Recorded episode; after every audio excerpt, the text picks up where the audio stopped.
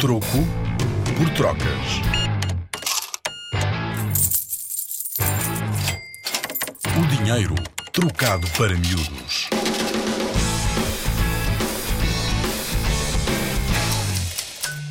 Sabes o que é uma troca direta? Era a forma de comprar o que precisavas antes de existirem moedas metálicas. Sempre que quisesses fazer uma compra, tinhas de trocar uma coisa por outra. Por exemplo, podias trocar ovos de galinha por leite de vaca, batatas por arroz. O escambo ou a troca direta foi uma das primeiras formas de pagar o trabalho. E sem saberes, também tu és ainda hoje um especialista da troca direta. Se calhar nunca pensaste que quando trocas cromos ou o lanche com um colega, estás a fazer uma troca direta.